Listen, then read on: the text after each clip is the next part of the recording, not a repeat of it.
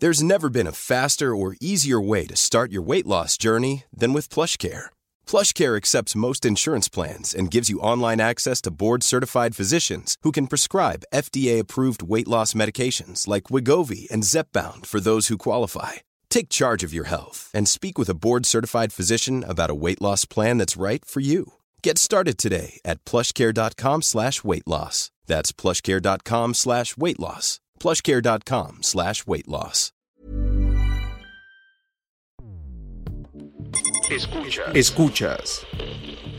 Escuchas un podcast de Dixo. Escuchas Fuera de la Caja con Macario Esquetino.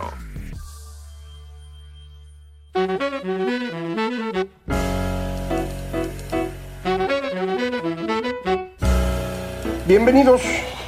Esto es Fuera de la Caja. Yo soy Macario Esquetino. Le agradezco mucho que me escuche para hablar hoy de lo ocurrido mm, la semana que terminó el 25 de, de septiembre. Una semana en la cual eh, tenemos la continuación de lo que estábamos platicando la semana pasada con algunas otras cosas nuevas. Eh, la semana pasada hablamos sobre todo de temas internacionales, comentamos acerca de esta mm, crisis eh, que existe en, China alrededor de una gran empresa inmobiliaria eh, Evergrande, que se vino abajo y eh, no va a pagar deudas que tenía por 300 mil millones de dólares. La gran preocupación que se tenía es que esto fuera a contagiar los mercados financieros como lo hizo Lehman Brothers en, en 2008, eh, que provocó la gran recesión. Este contagio no, no ha ocurrido hasta el momento, no tenemos ninguna señal de que los mercados financieros estén desordenando, pero esto no significa que el tema esté resuelto. Evergrande va a quebrar. El gobierno chino dijo que no va a rescatar a la empresa,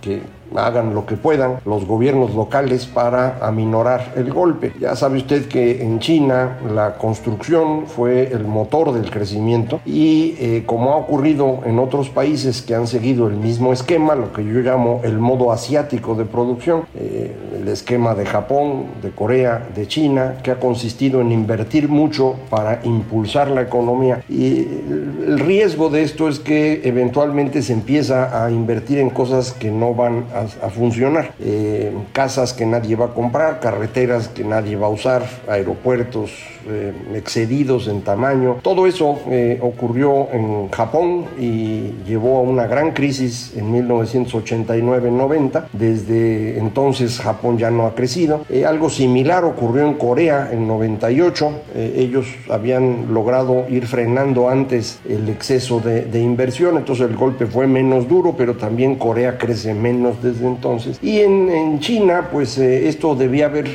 haberse ajustado en 2009. Será la idea que tenían, pero pues vino la gran recesión, quisieron mantener el ritmo de crecimiento económico que ha sido la gran meta de los gobiernos chinos en los últimos 30 años, eh, y, y, para hacerlo pues multiplicaron la inversión. En lugar de reducirla como habían eh, pensado hacer, pues empezaron a invertir todavía más, y esto es lo que ha provocado eh, estos excesos eh, de inversión que no van a, tener nunca utilidad. Y pues el primer damnificado es esta empresa, probablemente sea la peor de todas y por eso le tocó a, a ella empezar la caída. Eh, se pusieron a comprar todo tipo de negocios distintos, incluyendo un equipo de fútbol finalmente pues ellos van a ser los primeros que caigan. De algo que esperamos que sea una serie de dominó como las fichitas que pone uno y empiezan a caer. Eh, y la clave está en que esto se mantenga restringido al tema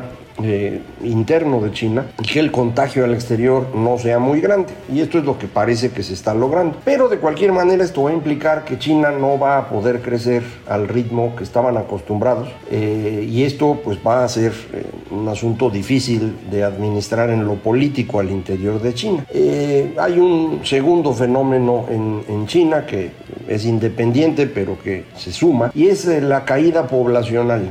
Eh, como usted ya debe saber, el mundo entero está dejando de crecer en términos demográficos. Esta idea de que íbamos a ser muchísimos seres humanos, se iba a acabar la comida y demás, ya no ocurrió.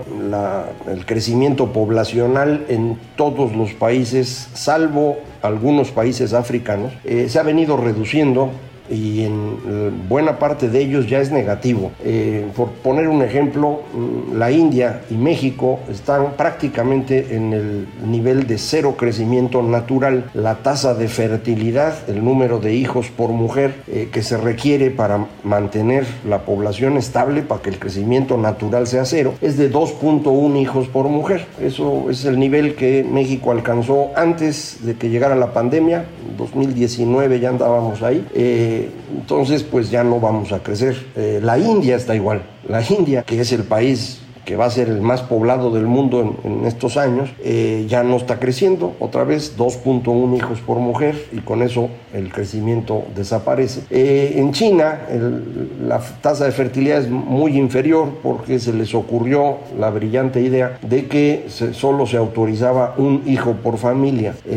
Ahora ya pues tienen dos hijos por familia o tres y están dando incentivos, pero pues eh, ya la gente ya se movió en el camino de, no tener muchos hijos o de prácticamente no tener ninguno. Y el, efecto de esta política en China ha sido una caída en su, en su tasa de crecimiento poblacional y ahora ya está en términos negativos. Ahora lo que tenemos es una contracción de la población y en particular esto se va notando en los más jóvenes, los grupos de mayor edad son grandes, los grupos de menor edad se van haciendo chiquitos y entonces no hay cómo sustituir la mano de obra. Eh, y esto va a ser un problema también que creo que se está juntando con el fenómeno financiero y le va a complicar la vida al, gobierno chino. Eh, y frente a esto ha ocurrido un evento que platicamos la semana pasada, esta asociación entre Australia, Reino Unido y Estados Unidos, que le llaman AUKUS por el acrónimo, las eh, iniciales con las que se conocen estos países. Eh, con esto, esta alianza se espera pues tratar de frenar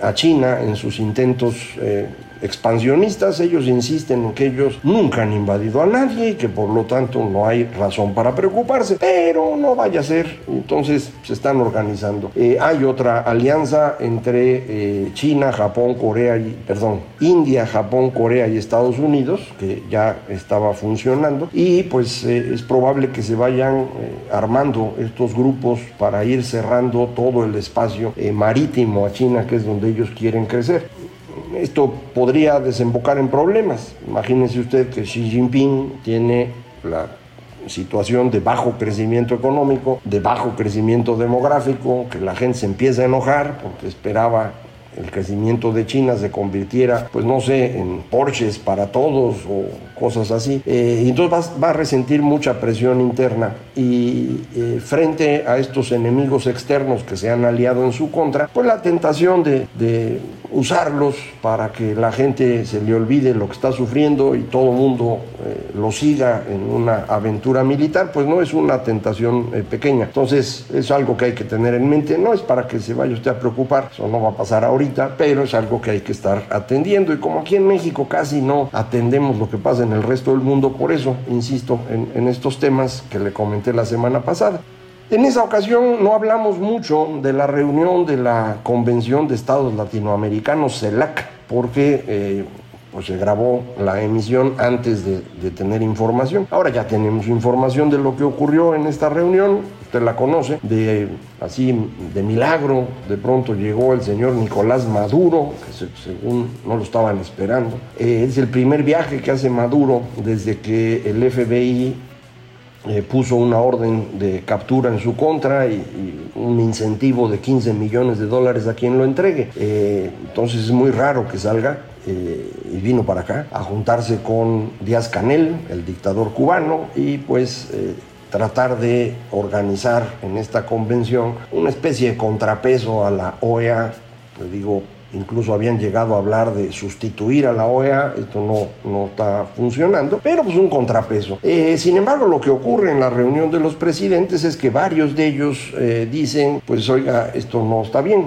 el primero que lo dijo, el presidente de Paraguay, eh, dijo muy claramente, no debe entenderse esta presencia de Paraguay en esta reunión como un reconocimiento al gobierno de ese señor eh, al que no, no, no reconocemos. Eh, el presidente de Uruguay fue todavía más claro y dijo pues eh, que si queremos hacer algo en América Latina tiene que ser con gobiernos democráticos que respeten derechos humanos y que tengan un Estado de Derecho. y, y lo dijo con claridad, Cuba Nicaragua y Venezuela no son así. Y pues con ellos ni a la esquina, ¿no? Eh, se enojó Maduro, lo retó, el drama de siempre, eh, pero el resultado final es que esto no le sirvió al señor López Obrador como una eh, plataforma para proyectar su imagen al resto del mundo. Fuera de América Latina creo que nadie lo, lo vio, nadie le hizo caso, me refiero al público en general. Eh, no dudo que los gobiernos de los países desarrollados sí hayan estado atentos. Xi Jinping estuvo presente con un mensaje grabado, fue el único presidente de fuera al que se invitó a mandar un mensaje eh, estos son, pues digamos, señales que se suman al maltrato al embajador estadounidense eh, durante el desfile del 16 de septiembre. Recuerda usted, lo mandaron allá a Gallola y le dieron la palabra en este evento del Día de la Independencia de México al dictador cubano. Eh, esto no ocurre Normalmente eh, el evento es para mexicanos, es la independencia, y no se invita a presidentes a que vengan a hablar. Pero ahora se le dio la oportunidad de hablar a este señor, eh, que además, pues insisto, es un, es un dictador, eh, de, segunda o de tercera. En realidad él es el que está tratando de ser heredero de la familia Castro y por eso lo pusieron ahí. No sé qué méritos tendrá. Vamos a ver en el futuro si, sirve de algo. Lo único que le conocemos hasta ahorita es su capacidad represiva, que se notó alrededor de los disturbios eh, que hubo en, Cuba y que pues... Eh, frenó el señor Díaz Canel con toda la fuerza del Estado. Entonces, eh, lo que hizo el presidente López Obrador fue tratar de convertirse en un líder internacional no le da el nivel para hacerlo, eh, no tiene el dinero que tuvo Hugo Chávez, por ejemplo, eh, de manera pues que no, no eh, le funcionó. creo que quedamos muy mal con Estados Unidos, quedamos mal con la Unión Europea. Recuerde, en esta misma semana, esa misma semana, la Unión Europea volvió a, criticar a Cuba por la falta de derechos humanos y, nosotros acá los recibimos con mucho gusto. Entonces, pues en términos internacionales México se pone en una situación bastante inadecuada. no es una muy buena idea pelearse con los vecinos, menos cuando el vecino es una economía muy grande, es el país más poderoso del planeta, y además para ellos México es parte de su espacio de defensa, de seguridad nacional, el espacio vital, como alguna vez se le llamaba, eh, este, esta área que necesita Estados Unidos como garantía de que no va a ser invadido, los dos océanos y los dos aliados. Eh, si nosotros pues le estamos eh, complicando la vida, pues se van a enojar. Cabe mencionar que México siempre ha mantenido una relación con Estados Unidos que, pues en el discurso es de enfrentamiento, pero nunca en los hechos. No hay ningún interés en pelearse o no lo había por mucho tiempo, incluso durante los años del PRI. Eh, sin embargo, el presidente López Obrador creo que ya cruzó esa línea, ha dado muchas señales de acercarse a China, que hoy es pues el principal adversario estadounidense y un foco de riesgo. Eh, y este acercamiento con China y esta forma de tratar a, los dictadores latinoamericanos, pues debe estar preocupando al, país vecino. Eh, acuerde usted que ese país no tiene una visión única, eh, porque a veces hablamos de Estados Unidos como si fuera un monolito, pues no es un monolito, hay un montón de agencias que tienen distintas perspectivas y algunos ya deben estar muy enojados, otros un poco menos. El presidente Biden, su gran preocupación es evitar que, que su país se le venga abajo. Eh, está en una situación muy complicada, a pesar de sus esfuerzos por el tema de la vacuna, por impulsar la economía. Eh, el, el, problema más serio es... La polarización que fue aprovechada y multiplicada por Donald Trump, eh, que pone incluso en riesgo la sobrevivencia de la democracia estadounidense. No cree usted que porque perdió en la elección del año pasado, pues ya se resolvió. No, el señor Trump va a regresar en 2024 si, no le, si no se muere, si no se enferma, y va a regresar con un montón de apoyo popular, un montón de dinero y además con ya un proceso de eh, debilitamiento institucional en el que están para decir ganamos y si no ganamos es porque hubo fraude. Como otros que usted ya conoce, lo mismo, nada más que en el país pues, más grande del mundo y más poderoso. Entonces, eh, esa es la gran preocupación de Biden. Quiere quitarse de encima cualquier eh, riesgo de, mm, que pueda ser utilizado en su contra. Y una de las amenazas más importantes que tiene ahorita es el tema de migración. Y ahí México había estado haciendo el trabajo sucio desde los años de Trump, cuando eh, Andrés Manuel fue a platicar con él. Eh, ya ve que le gustan los dictadores y, los que puedan serlo. Entonces, pues fue a platicar con Trump, se cayeron muy bien y dijo, sí, yo aquí te detengo a los centroamericanos. El asunto es que no los están pudiendo detener, cada vez son más. Eh, además, hay mexicanos que se están yendo a Estados Unidos, eso ya no pasaba, pero pues entre la pandemia y el menor crecimiento económico, o más bien la contracción económica producida por este gobierno, pues la gente se tiene que mover otra vez y hay migración mexicana. Entonces esa parte no, no se les había ocurrido que iba a pasar. Eh, y además ahora pues tenemos un flujo muy grande de haitianos, no tengo idea exactamente de, por qué, me imagino que tiene que ver con la pobreza que hay en ese país, con el terremoto reciente, pero movilizar eh, decenas de miles de haitianos de la islita hacia México, eh, llevarlos a la frontera, eso requiere logística, eso no es una cosa trivial. Eh, debe estar involucrado, pues no sé si un cártel. Eh, acuérdense que los cárteles han diversificado sus negocios, hacen no nada más narcotráfico, sino extorsión, cobran derecho de piso, manejan trata, como se llamaba antes, trata de blancas, es decir, trata de mujeres y trata de migrantes, eh, pues son unos criminales, ¿no? No, tengo que explicarlo. Y, y, hablando de ello, pues hay que poner... Eh, énfasis en el atentado que ocurrió en Salamanca, Guanajuato, eh, con un regalo que resultó una bomba y mató a dos personas que no habían aceptado pagar derecho de piso o, no querían pagar la cantidad que se les pedía, algo así. Pero esto ya es un tema, pues, eh, propiamente hablando de terrorismo, un acto brutal para eh, espantar a la población.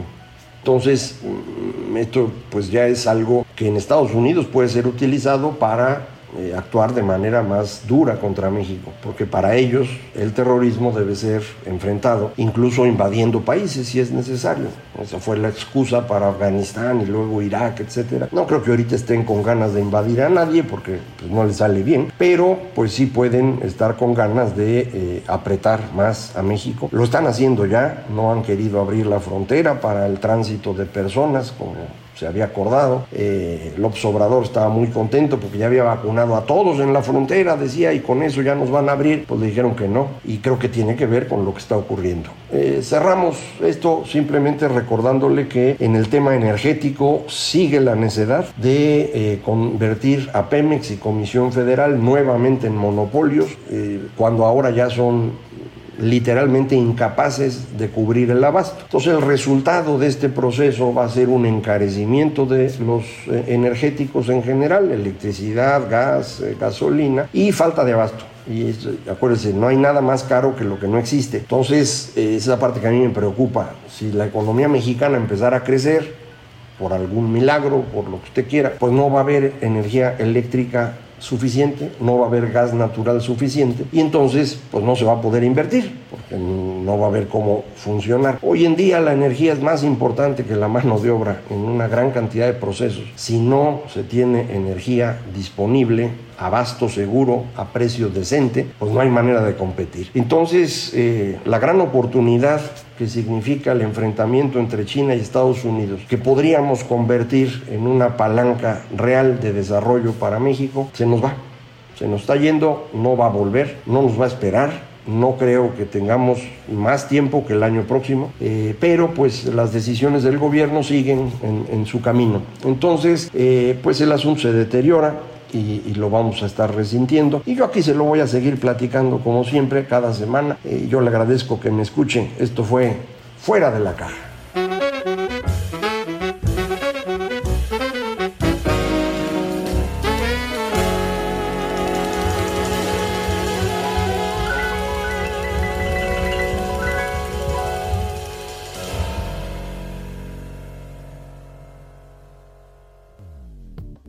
Dixo presentó Fuera de la caja con Macario Esquetino.